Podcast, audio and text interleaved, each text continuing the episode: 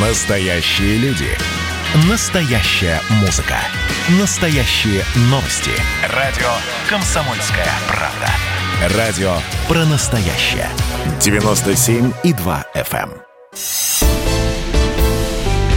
«Экономика» с Михаилом Делякиным. Здравствуйте, дорогие друзья! Возможно, вы не замечаете по работе профессиональных журналистов, но режим работы радио «Комсомольская правда» в условиях практического подвига продолжается. Э, на переезд радиостанции наложилась э, ситуация с дальнейшим развитием ограничительных мер в Москве. Значительная часть людей вынуждена работать на удаленке, таковы требования властей. Поэтому мы сегодня с вами не сможем э, провести полноценный, полномасштабный опрос. Мы проведем опрос, можем провести опрос только в WhatsApp. И э, на самом деле по самому злободневному, на мой взгляд, и по самому актуальному на сегодняшний день вопросу. Ведь введение ограничений а, для непривитых граждан Российской Федерации, то есть введение, по сути дела, режима апартеида, разделение граждан на тех, кто имеет право, и тех, кто прав лишены по определению, причем всех прав, там право на труд, право на здоровье и так далее. То есть забавно, что если вы заботитесь о своем здоровье, то вы лишаетесь права на поддержку этого здоровья. Вот. Э, эти ограничения э, можно, могут вызывать негодование, могут вызывать радость, могут вызывать призывы расстреливать тех, кто заботится о своем здоровье, не хочет ставить на себе эксперименты. Но, тем не менее, они имеют, введение режима протеида имеет экономические последствия. Давайте это зафиксируем. Экономические последствия для людей очень простые. Ну вот, скажем, вот я перед тем, как ехать сюда, я просто в коридоре э, другой радиостанции встретился со своим знакомым преподавателем, который в такой легкой растерянности, потому что он очень хороший преподаватель в своем, в своем большом вузе. И э, его, так сказать, помимо того, что ректор издал приказ о том, что люди, которые не вакцинировались по любым причинам, будут уволены медицинские показатели не сработают, потому что это всего лишь будет означать, что человек не может исполнять свои обязанности, выполнять свою работу по медицинским показаниям. Не привился, будешь уволен. А, э, соответственно, э, как бы он предложил, может быть, я буду работать по, ну, по удаленке. Нет, нет, нет, не привился, будешь уволен. А, в некоторых, скажем, российских академиях, скажем, сейчас говорят про Российскую академию народного хозяйства государственной службы, если до 15 июля, опять-таки это непроверенные данные, это то, что люди пишут в социальных сетях в ужасе и в панике. До 15 сентября, э, июля человек не проявился, зарплата снижается на треть, если он не сделал первую вакцину. Кто откажется от вакцинации, будет уволен. Просто. Что такое для преподавателя в сегодняшних условиях лишиться работы? Это лишиться средств к существованию. Да? Я уж не говорю про официантов, про барменов, про курьеров, кстати говоря, про всех-всех остальных. Ведь у нас сейчас для молодого человека, благодаря титаническим усилиям российских властей, есть только три реальных возможности зарабатывать себе на жизнь. Это, во-первых, курьер, во-вторых, официант, и в-третьих, это таксист. Ну, если нормально умеет водить машину. А если при этом он заботится о своем здоровье, задумывается о том, что с ним будет и так далее, ну, вот тут как из Владимира сейчас пишут, 20 лет не могут сред- сделать средства от колорадских жуков, а тут вакцину сделали за полгода. Ну, только уважаемый коллега из Владимира, колорадских жуков мы все видели. А, так сказать, коронавирус людям, которые а, его выделят, пообещали там более 200 тысяч евро в качестве премии в Европе где-то, так до сих пор эти деньги не выделены. Вот, так что здесь все, естественно, сложнее. Но, в общем, ситуация такова, что э, люди оказываются в, вынуждены выбирать между риском для здоровья, да, потому что это эксперимент медицинский, да, и между простым, простым физическим выживанием. Надо сказать, что многие ограничения носят, в общем, ужасающий характер. Скажем, отказ в плановом медицинском обслуживании – это, по сути дела, убийство. Да, там сделано исключение для онкологии, да, в, в экстренных случаях вас будут медицину, так сказать, обслуживать и так далее, но, в общем и целом, это разрушение здоровья людей. Да? С другой стороны, понятно, что это все делается для частной медицины, чтобы человек не, будучи лишен возможности обратиться к... Вот в Воронеже пишут, Воронежский Сбербанк увольняет всех, кто без прививки. Вот, то есть всех, кто заботится о своем здоровье. А, при этом надо сказать, что границы с Индией открыты. То есть вот эта вот прививочная вакцинаторская вакханалия, она, э, это про бизнес. Потому что люди пишут, что границы с Индией открыты. Если бы действительно боялись бы этого индийского штамма, так закрыли бы его еще, эти границы еще пару месяцев назад, просто чтобы защититься от этого штамма, раз он индийский. Но этого нету, так что, скорее всего, это действительно просто про бизнес. Вот. А, но все можно перенести в экономическую плоскость. Да, тут люди уже к революциям призывают, рассказывают про, так сказать, евреев, холокост евреев и так далее. Но есть же более простая, прозаичная вещь. Мы все, ну, по крайней мере, все, кто занят легально, платят обязательные взносы в фонд обязательного медицинского страхования. Отказ невакцинированному в плановом медицинском обслуживании, помимо того, что это угроза убийства, это отрицание права человека на жизнь, это еще и лишение его денег. То есть человек вкладывал деньги, а теперь его этих денег лишают. Ну, значит, две трети его отчислений в фонд обязательного медицинского страхования должны ему возвращаться на руки, если он не привит. Логично, ну, треть на случай всяких экстренных мер, а две трети, пожалуйста, возвращайте на руки. Это не так много, как некоторым может показаться, но это существенно. С другой стороны, если человек вакцинируется в сегодняшних условиях, мы все понимаем, что это, по сути дела, эксперимент на людях. И сейчас начнется эксперимент на беременных а через какое-то время начнется, скорее всего, эксперимент на детях. Да? В Советском Союзе, когда на людях ставили эксперименты, ну, приходилось это делать, скажем, сколько времени может подводник просидеть э, в условиях полной изоляции, не сойти с ума. Да? Сколько времени космонавт может провести на орбите, если вдруг обрубится связь в условиях полной изоляции и не сойти с ума. К сожалению, приходит, как, какая предельная нагрузка на человека э, при определенных условиях. Но, к сожалению, приходится ставить иногда такие эксперименты. В Советском Союзе за такие эксперименты платили очень хорошо. В моем окружении есть два человека, добившихся очень больших профессиональных высот, которые в молодости зарабатывали на жизнь вот при помощи таких экспериментов. Они до сих пор вспоминают, как им платили. Но в данном случае понятно, что эксперимент слишком массовый, чтобы платить нормальные деньги.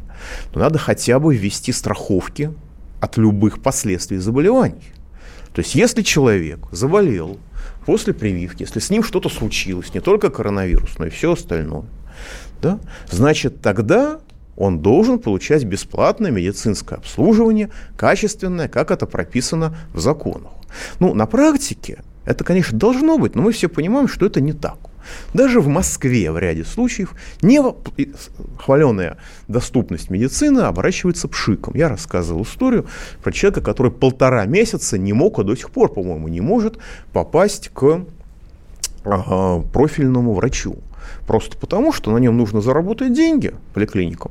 И для того, чтобы он попал к профильному врачу, он должен сначала обойти всех врачей, которые ему заведомо не нужны.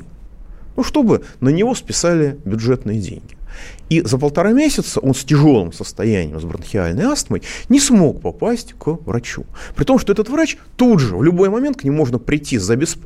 за деньги к этому же самому врачу, в этот же самый кабинет, заплатите только там 4 тысячи рублей. Пожалуйста, в любой момент. То есть на самом деле вот люди, которые прошли вакцинацию, должны действительно получать гарантированное, бесплатное, полноценное медицинское обслуживание в случае, если с ними что-то случится. И не покупать лекарства за свой счет, да, и не лежать в санаториях за свой счет. Это все должно брать на себя государство, потому что государство организует это колоссальный эксперимент. Вот. Это реальный эксперимент на людях, потому что э, последствия, строго говоря, толком мало кому известны. И вот мой вопрос очень простой. Э, должно ли государство компенсировать гражданам Российской Федерации э, последствия принуждения их к вакцинации? Да?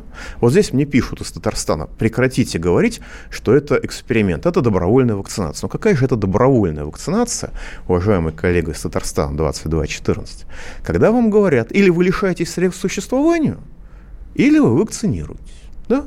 Это называется свободный демократический добровольный выбор. Или ты сдохнешь от голода, или ты пойдешь на эксперимент.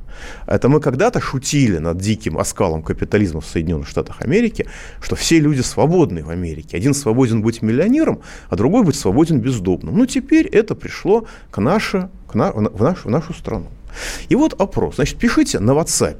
На WhatsApp 8 967 297 02. Если вы считаете, что государство должно компенсировать гражданам Российской Федерации последствия принуждения их к вакцинации, то есть не, не вакцинированные могут не платить две трети обязательных медицинских взносов, вакцинированные должны получать бесплатное полномасштабное медицинское обслуживание, как это было при советской власти, включая бесплатные лекарства, если с ними после вакцинации что-то случится пожизненно. Если вы считаете, что вы согласны с этим, тогда 8 967 297 02 пишите «да» по WhatsApp. Наш голосовалка по телефону, пока, к сожалению, я ее найти не смог на экране. Если вы считаете, что государство, как и сейчас, не должно компенсировать гражданам России последствия принуждения к вакцинации, 8 967 297 02 WhatsApp, WhatsApp пишите «нет». Все очень просто. Если вы считаете, что последствия принуждения людей к вакцинации должны экономически компенсироваться, пишите «да». Если вы с этим не согласны, пишите «нет». Те, кто действительно, скажем, э, увольняется, теряет работу из-за нежелания участвовать в эксперименте, никаких проблем. Пожалуйста, государство должно гарантировать им реальный прожиточный минимум. Не фиктивный в два раза заниженный, как сейчас, а реальный, то есть, ну, э, примерно 24 тысячи рублей в месяц. А пауза будет короткая, дорогие друзья. Не переключайтесь, пожалуйста, продолжаем голосование.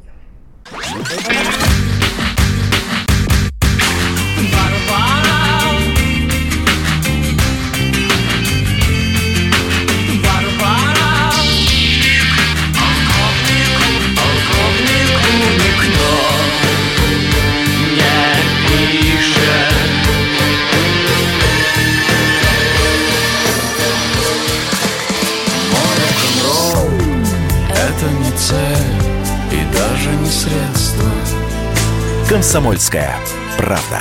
Радио «Поколение Битва». «Экономика» с Михаилом Делякиным.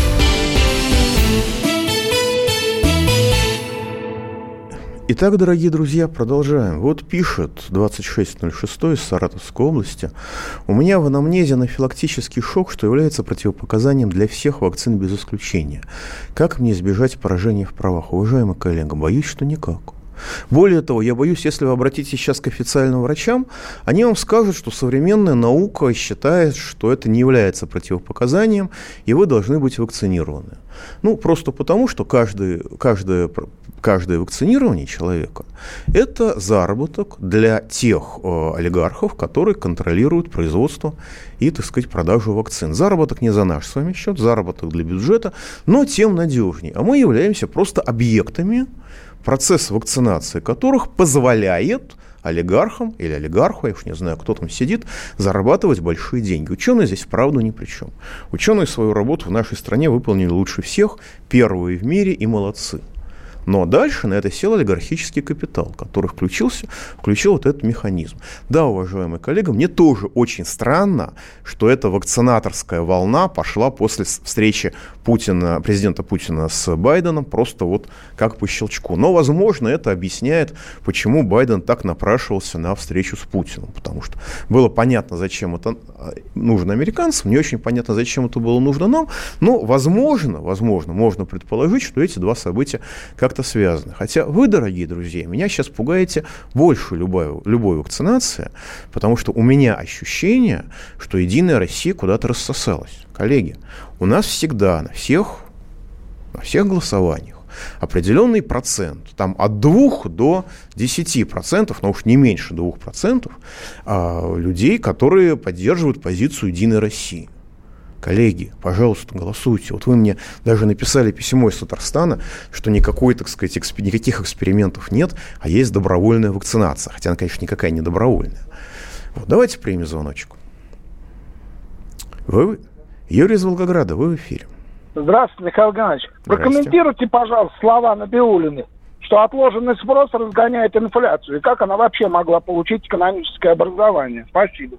Ну, госпожа Набиулина производила на меня, по крайней мере, всегда такое впечатление, такой, знаете, троечница зубрилки, которая вот вызубрила а, учебник, а, ничего в нем не поняла, но правильные слова в нужный момент произносит. А у госпожи Набиулиной задача – нужно, она либерал, то есть либерал это человек, который обслуживает интересы финансовых спекулянтов, глобальных финансовых спекулянтов э, против любых народов, нашего, американского и всех остальных. Для того, чтобы э, финансовые спекулянты могли порезвиться, да, нужно, чтобы национальная валюта, так сказать, увеличилась в стоимости, или, по крайней мере, была стабильной. Поэтому до выборов у нас рубль будет относительно стабильным, или даже, может быть, будет укрепляться. Это нужно и политически, это нужно для глобальных спекулянтов. И э, развитые страны, ну, как бы ФРС начало повышать процентную ставку, в общем-то, ломая всю мировую экономику и, э, так сказать, фиксируя, что вот-вот начнется глобальный экономический кризис. Может быть, сейчас э, воссоединение Китая с Тайванем станет, так сказать, триггером для этого экономического кризиса. Сейчас я об этом скажу попозже. Но, тем не менее, Наберона тоже стал уверенно повышать процентную ставку. Но нужно же это как-то обосновать. И она достаточно долго нам рассказывает, что э, цены растут в Российской Федерации не из-за произвола монополий, а от того, что у граждан Российской Федерации слишком много денег на руках. Вот этот самый отложенный спрос. Вы, граждане Российской Федерации, живете слишком хорошо. И то, что вы слишком хорошо живете, слишком много денег тратите, увеличиваете свой уровень жизни слишком сильно, Возможно, из вас кто-то, жалкие 99% этого не заметили, но у нас же есть 1%, который решает все. Я думаю, что госпожа Набиулина смотрит именно на этот 1%. Правда, он в нашем голосовании как-то волшебным образом рассосался. Вот. И она использует эту либеральную мантру, не имеющую отношения к реальности, для обоснования повышения процентной ставки. На самом деле, повышение процентной ставки в условиях тотального произвола монополии и денежного голода, наоборот, разгоняет инфляцию. Потому что повышение процентной ставки означает удорожание кредитов. Удорожание кредитов – это удорожание издержек, и монополии свои издержки с лихвой перекладывают на потребителя, то есть на нас с вами. Потому они, собственно говоря, и монополии. Ну вот я приводил пример, что в, Тю, в, в Тюмени огурцы, себестоимость огурцов, как бы закупочная цена огурцов 5 рублей, а на прилавке она стоит от 40 до 89 рублей. Понимаете? А ну, казалось бы, вот вам произвол монополии, ограничьте торговую маржу, и на самом деле торговым сетям хватит, и все будут довольны. Нет, ограничивать произвол монополии – это не кошерно.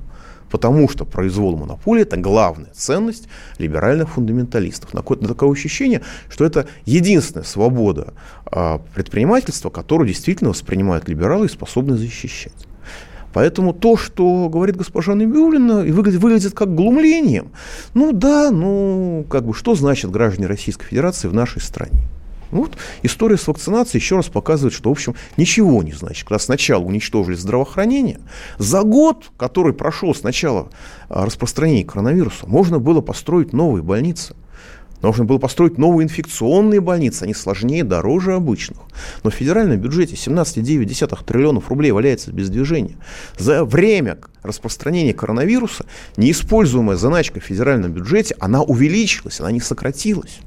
Да, деньги концентрируются в бюджете, но эти деньги не для России, не для вас. Опять-таки, за этот год можно было настроить инфекционных больных, инфекционных больниц. Можно было. Ну вот я знаю, что в центре Нижнего Новгорода построили больницу, аж на 80 мест. Это было так выдающимся достижением, героическим. Не говоря о том, что инфекционную больницу нельзя строить в центре города, потому что это объект повышенной опасности, так говоря по-честному.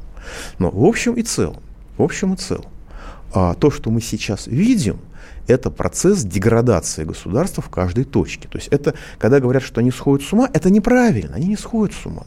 Это вот, ну, Бан, Байдена называют, говорят, что у Байдена деменция, но что ж тогда у российского государства? Я хочу вернуться к нашему опросу мы, результаты меня пока шокируют абсолютно. Где Единая Россия, господа, где вы? Так вот, должно ли государство компенсировать гражданам России последствия принуждения их к вакцинации? Если вы считаете, что должно 8 967 297 02 WhatsApp, пишите «да». Если вы считаете, что не должно, пишите «нет». То, что, как оно должно компенсировать? Во-первых, люди, которые не вакцинируются по любой причине, да, должны э, две трети выплат в обязатель, фонд обязательного медицинского страхования получать э, на руки в наличной форме, ну или переводом на карточку. Так, конечно, лучше. А дальше, если люди теряют работу, государство должно им гарантировать прожиточный минимум. реальный, а не фиктивный, то есть примерно два нынешних а, прожиточных минимума, то есть а, примерно 24 тысячи рублей, ну, на самом деле чуть меньше. Если же человек вакцинировался, неважно, добровольно он участвует в эксперименте или его принудили к этому, он участвует в эксперименте. Значит, в случае, если наступают последствия, ну вот сейчас нам говорят, что беременных можно вакцинировать без всяких последствий. Вот первый член Единой России появился. Коллега, я вас поздравляю, я очень рад за вас. Вот беременных можно вакцинировать, сейчас говорят. Но лет через пять разведут руками и скажут, ой, черт возьми, а вы знаете, оказывается, мы ошибались. Оказывается, вот 5 лет испытаний. А такое было со многими лекарствами на Западе. Когда фармацевтические компании продавливали лекарства, а потом выяснялось, что э, нельзя определенным категориям это лекарство принимать, или вообще это яд. Да? Так что такое на Западе бывало. При советской власти такое, такого не было, потому что было невозможно, потому что советская власть заботилась о гражданах, а не прибылях.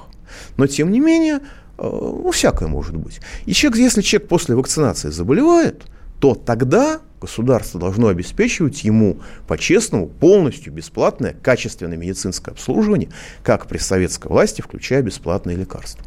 Вот это, это вот я называю эту ситуацию компенсация гражданам Российской Федерации последствия принуждения их к вакцинации. Значит, WhatsApp 8 967 297 02.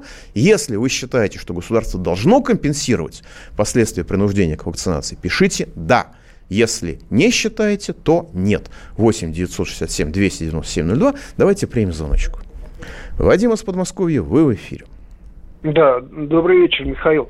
Ну вот я, э, например, э, предлагаю, у меня есть так, тоже такое предложение, что всех невакцинированных лишать медицинского полиса. Почему? Потому что весь мир и вся наука уже показала, что это вакцинирование эффективно, и вы практически как тот актеришка Ригор Бероев выходите с желтой звездой и плодите Понятно, жертвы. спасибо Михаил. большое. Мы так сказать, заканчиваем этот бред, актеришка. А я могу вас тоже назвать разными интересными словами. Если у вас есть знакомые врачи, пообщайтесь со своими знакомыми врачами, а, с анестезиологами, особенно с реаниматологами, только не с товарищем Проценко, потому что к нему, судя по всему, людей после вакцинации тяжелых не возят. Да? А, что происходит сейчас, какая, какая часть людей болеет с вакциной и так далее. У меня огромное количество знакомых, вакцинировавшихся, болеет. Правда, все выжили. Но, правда, и тогда, и год назад у меня только один человек погиб в окружении от коронавируса. Все остальные погибли от коронабесия, от лишения медицинской помощи и так далее, и так далее, и так далее. А что касается желтой звезды, вы знаете, евреев начали массово истреблять, по-моему, только с 1942 года – а 10 лет до этого их так по-маленькому, по-мелкому ограничивали правах. И многие решили, что все, все нормально, ничего страшного, можно жить. Ну, подумаешь, завтра будет чуть меньше прав, чем вчера. Но не убьют же. И вот это не убьют же длилось 10 лет. А потом убили. Так что не надо здесь рассказывать про желтые звезды. В начале этого пути у евреев в Германии тоже, в общем-то, было много, много разных вариантов. В конце пути осталась только труба крематория. Вот дорогие друзья. И, значит, заходит мой знакомый на госуслуги узнать, где можно сдать на антитела бесплатно. Есть такая, есть такая услуга. Бесплатная сдача анализа на антитела. И выясняется, что на антитела сдать практически нельзя. Даже через месяц нельзя записаться, просто нет такой формы. А вот на вакцинацию, пожалуйста, сколько угодно, в любом месте, в любой подворотне. Никаких проблем. Ну, конечно, я здесь загнул. Пауза будет короткая, не переключайтесь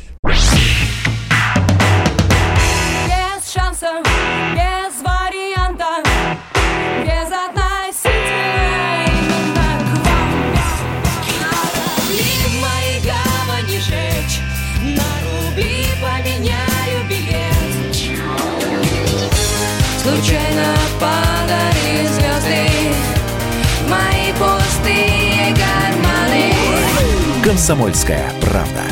Радио поколения Земфиры.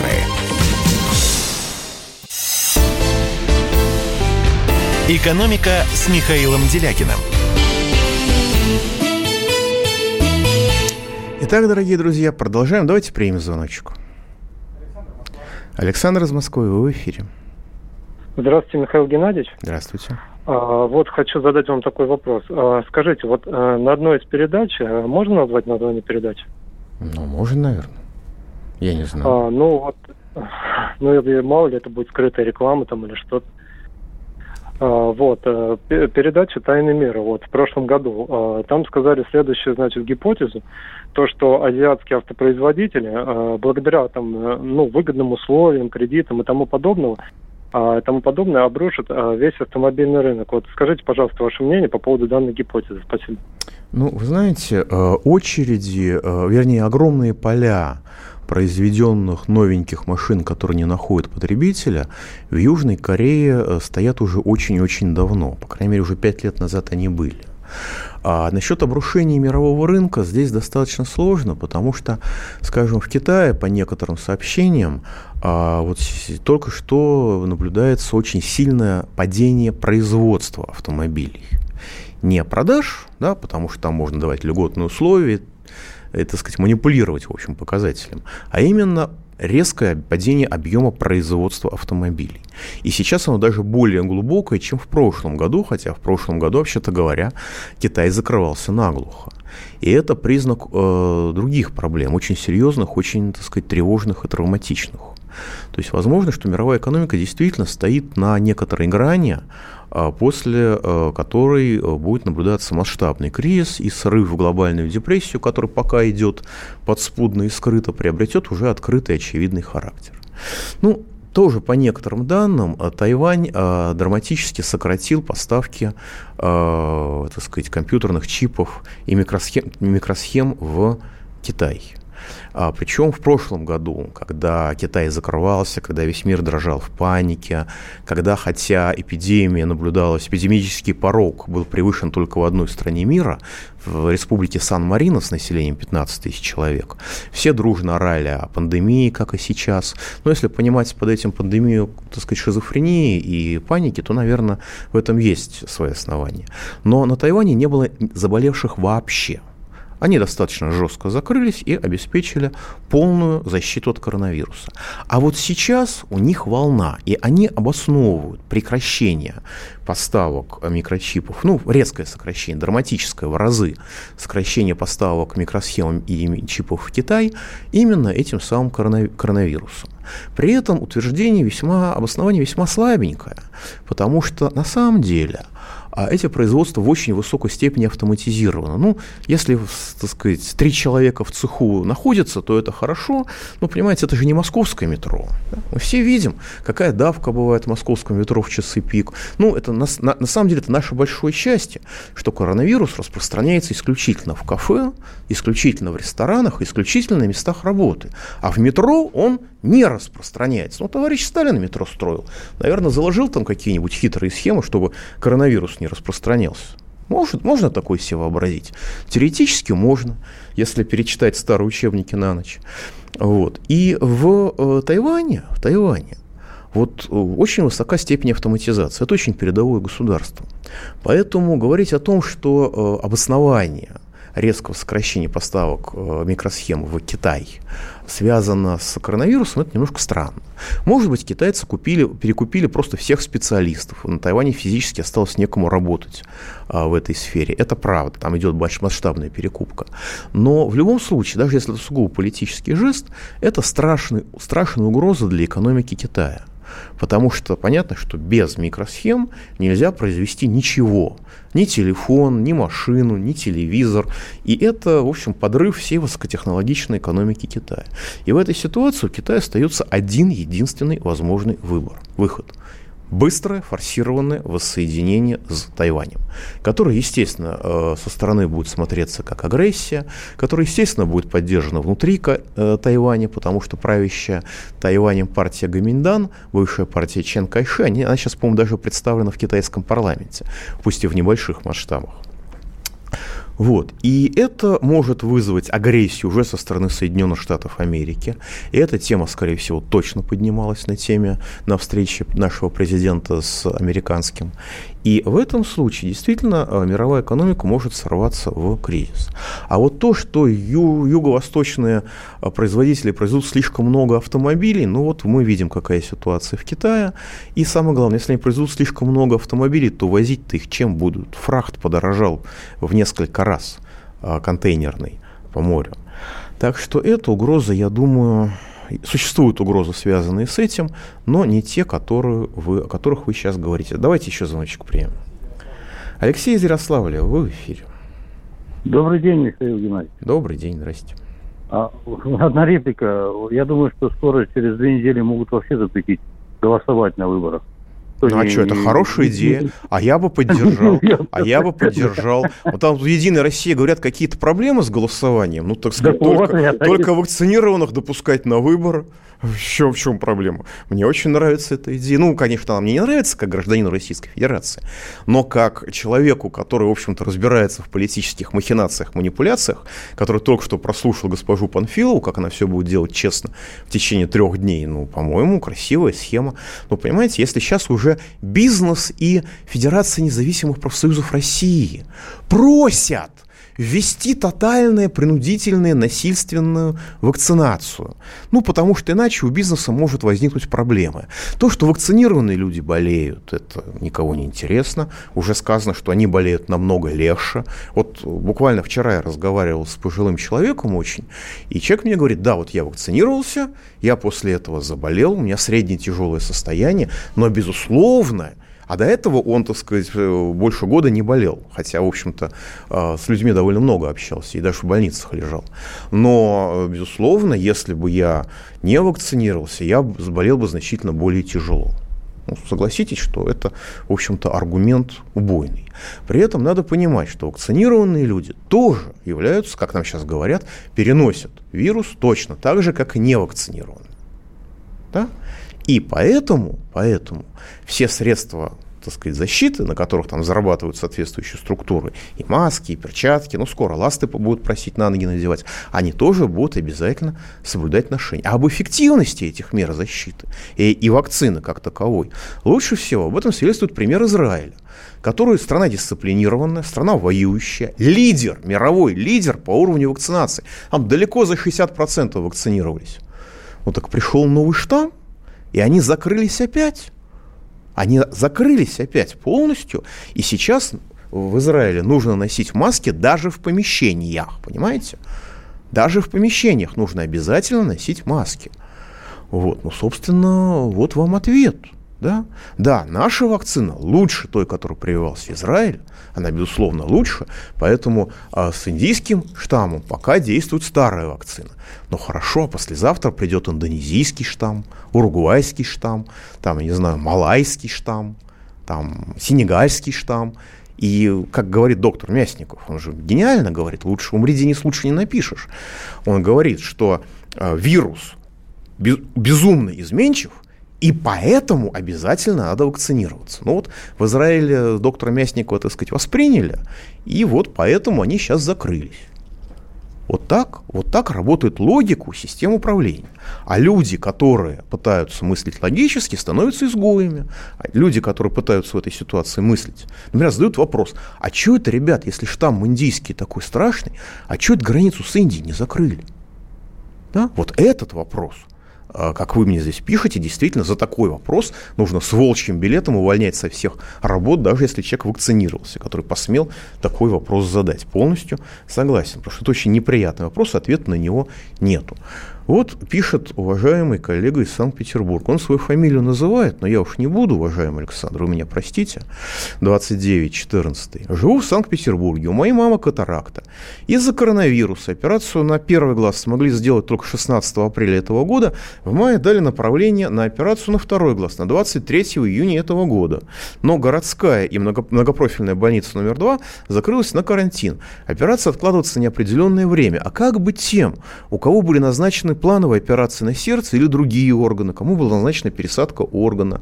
Ну, э, Александр, по-моему, пересадка органа попадает э, в разряд экстренных мероприятий, так что э, этим людям быть нормально, ну а всем остальным, ну а как вы думаете, а почему у нас сверхсмертность такая? безумная. Почему у нас сверхсмертность в прошлом году, по официальным данным Росстата, на душу населения выше, чем число расстрелянных в 1937 году? Вот поэтому. Потому что вот так работает здравоохранение. Мы продолжаем опрос, дорогие друзья. А если вы считаете, что государство должно, государство, э, что государство должно компенсировать гражданам последствия принуждения их к вакцинации, то есть вакцинированным обеспечить бесплатное медицинское обслуживание в случае, если они заболели, вплоть до бесплатных лекарств, невакцинированным э, сокращение втрое отчислений фонда обязательного медицинского страхования в случае лишения средств к существованию или увольнения, значит выплачивать реальный прожиточный минимум, то есть два официальных данных. Если вы с этим согласны, тогда на WhatsApp 8 967 297 02 пишите «да». Если вы с этим не согласны, тогда пишите, пожалуйста, «нет». Ну, а что количество пенсионеров? Вот у нас с 1 января 2020 года до 1 апреля 2021 года количество пенсионеров сократилось на миллион триста тысяч человек. И не только потому, что пенсионный возраст поднимают, не только поэтому, а еще и потому, что пенсионеры зависят от медицины. Когда медицина прекращает свое существование, когда у нас ОРВИ исчезает, остается только коронавирус, ну что ж поделаешь. С пенсионерами понятно, что происходит. Пауза будет короткой, не переключайтесь, пожалуйста. Музыка для мужика не тяжела, не легка Для мужика музыка, словно глоток воздуха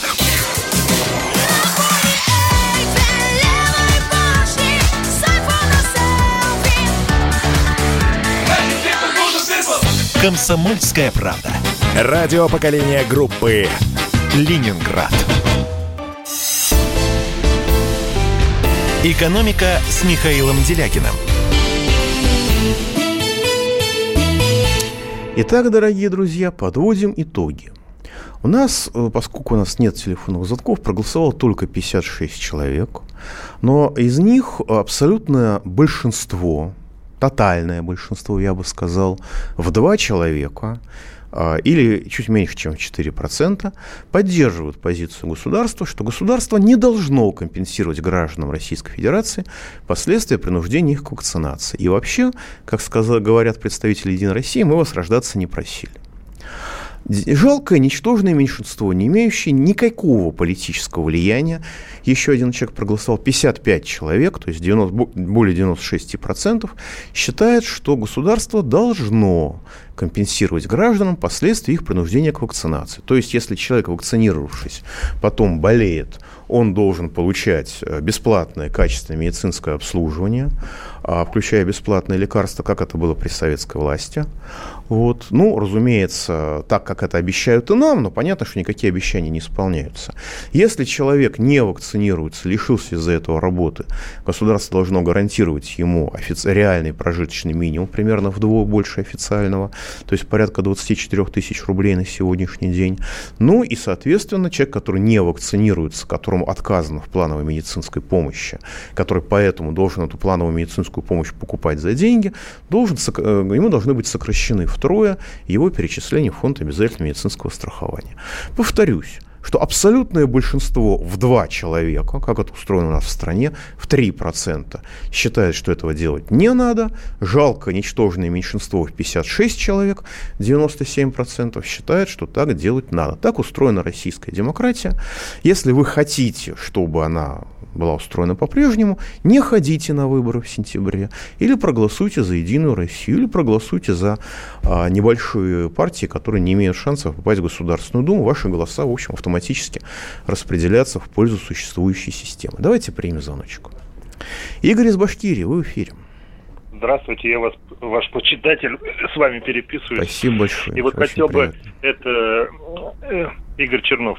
Да, это, спасибо. Я бы хотел вот насчет пенсионной реформы. Вот у нас вот в Башкирии вот маленькие городки, городки, вот, например, 20 тысяч жителей, да, но вообще денег переста, ну, стало очень мало из-за того, что 30% трансфера шло из центра, центра в маленькие городки да, наш... да, да, это известная проблема, да. Да, да, да, да. И вот как они вот собираются, что они ждут, пока регионы начнут э, сами печатать деньги, что ли? Потому что если денег не будет, уже в 90-е годы у нас были свои местные деньги там в городах, э, на заводах, на всем. Что ну, вот Игорь, ну что вы, что вы? Как можно к этим людям применять слово «думать»? Это же оскорбительно. Вас могут привлечь за, за экстремизм, за разжигание ненависти к социальной группе власть, если вы применительно к этим людям будете применять слово «думать». Это действительно, по-моему, с моей точки зрения, это оскорбительно так о них говорить. Они не думают. Они не думают. Они в 2018 году объявили о повышении пенсионного возраста им с 2018 года. Скоро три года им говорят, ребята, вы оставите без денег регионы, ну районы, которые живут за счет пенсий. Ответ, да вот как э, люди, которые заботятся о своем здоровье, спрашивают, а кто будет отвечать, если у меня будет тяжелое осложнение? А кто будет меня лечить, если у меня будет тяжелое осложнение после эксперимента, который, к которому я принуждаюсь? Вот им примерно так же отвечают, как и людям, которые спрашивали три года назад и два года назад спрашивали, а за счет чего регион-то будет жить? Как-нибудь выкрутиться. Это логика 90-х годов. Но, правда, в 90-е годы у нас на людях эксперименты не делали. Так сказать, бандиты, по-моему, были все все-таки чуть помилосерднее. Ну и вот новости из Забайкалья. Очень уважаемый человек, заслуженный врач России, профессор, главный, пусть и не внештатный, анестезиолог, реаниматолог, а это элита врачебная, это как хирург, а Забайкальского края Константин Шаповалов говорит, что здравоохранение Забайкалья и не должно было быть готово к коронавирусу. Цитирую дословно по источнику чита.ру. Сейчас мы многие вещи можем говорить довольно прямо и откровенно. То есть цензуру, что ли, с врачей сняли? Покажите мне врача, с которого сняли цензуру, который может что-то говорить вслух без страха быть уволенным. Например, о том, что система не должна быть готова к этому на самом деле. Почему система, почему система здравоохранения должна быть готова к, ну, к пандемии? Он использует официальный термин. Кто ее к этому готовил? Сколько лет ее готовили? Чтобы полностью быть готовыми, нужно было начать примерно 6 лет назад. И на наш регион потратить, потратить от 10 до 15 миллиардов рублей, построить новые клиники, подготовить ценное количество специалистов, закупить оборудование, сказал Шиповалов. Но, понимаете, для анестезиолога, реаниматолога Забайкальского края 10-15 миллиардов рублей за 6 лет – это колоссальные деньги, которые, суть просто по интонациям, понятно, сложно себе даже вообразить. А для федерального бюджета это вообще пыль. Это не деньги, это ничтожная сумма. Напомню, 17,9 триллионов рублей по официальным данным Минфина валяется без движения на счетах э, в федеральном бюджете э, на 1 июня. Ну, а теперь, да, и врач добавил, что сейчас в Забайкальском крае, представьте себе, огромный Забайкальский край, край сейчас развернуто свыше тысячи коек. Если потребуется увеличить их количество, то это повлияет на качество медицинской помощи. Если будет поставлена задача, наверное, мы сможем развернуть 2000, как в прошлую волну. А вот 10 тысяч уже мы развернуть не сможем, без снижения качества медицинской помощи. А понимаете, в чем дело? То есть э, у нас проводилось уничтожение здравоохранения. Мы прекрасно помним, как товарищ Собянин прямо накануне распространения коронавируса гордо отчитывался, сколько коек он уничтожил.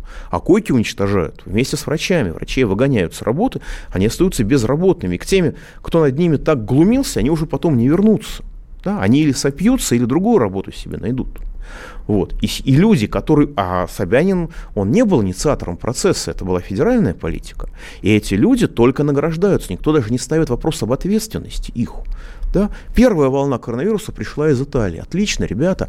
Кто наказан за то, что долгое время, уже весь мир закрывался, не пресекалось сообщение с Италией? Что за бред? Сейчас то же самое с Индией.